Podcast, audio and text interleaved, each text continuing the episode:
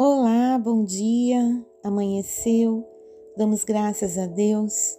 Uma manhã mais escura, mais fria, com o inverno chegando. Esse mês de junho é muito especial. É o aniversário de 44 anos da nossa comunidade, a primeira igreja presbiteriana de Campo Grande. E para continuarmos sendo uma igreja relevante em nossa cidade, vamos fazer aniversário. Mas quem vai ganhar um presente muito especial é uma família que está sendo assistida por nós. Família esta que vai ganhar uma casa, isto mesmo, uma moradia, um lugar para acolherem seus quatro filhos com mais dignidade. A situação deles é bem precária, é de muita carência.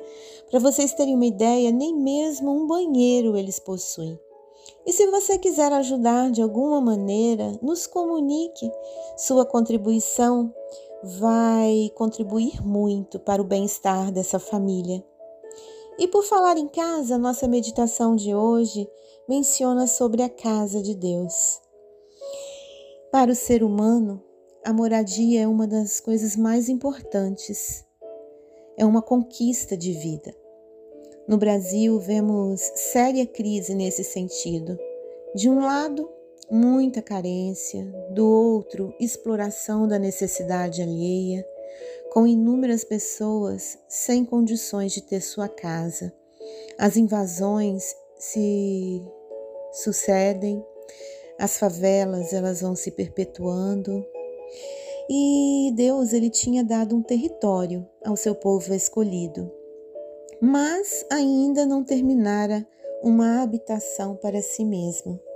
Davi ele quis construir um templo para o Senhor, mas este transferiu a responsabilidade para Salomão, filho e sucessor do rei. O texto bíblico que nós vamos ler encontra-se em 2 Crônicas, capítulo 6, versos 40, que diz assim: Agora, pois, ó meu Deus, estejam os teus olhos abertos e os teus ouvidos atentos à oração que se fizer deste lugar.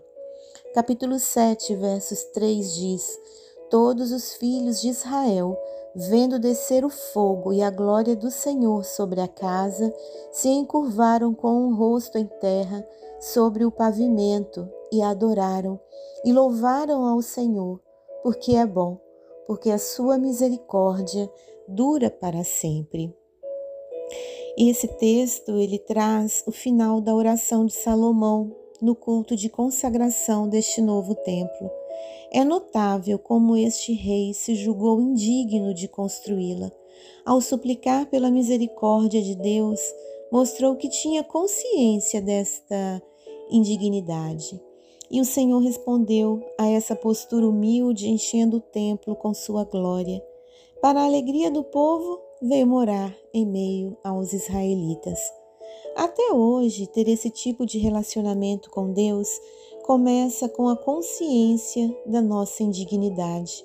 É preciso entender que não adianta negociar com o Senhor, pois Ele é infinitamente superior e nada do que fazemos é suficiente para merecer a honra de tê-lo habitando entre nós. Ainda assim, ele providenciou um meio para que isso fosse possível. A morte e a ressurreição de Jesus Cristo cobrem a indignidade do ser humano. Assim, aqueles que se submetem a ele tornam-se juntos a nova morada de Deus por meio do Espírito Santo que os preenche e transforma. Então, as atitudes e o caráter dos que foram salvos por Cristo passam a refletir a glória de Deus neste mundo, inspirando outros a louvá-lo. É exatamente essa a missão do cristão, que a sua conduta e as suas palavras demonstrem a obra de Deus, a fim de provar que são de fato morada do Senhor e inspirar muitos outros a seguir o mesmo caminho. Que Deus nos abençoe, que nós tenhamos um bom dia, que o Senhor Jesus esteja morando dentro de cada um de nós. Amém.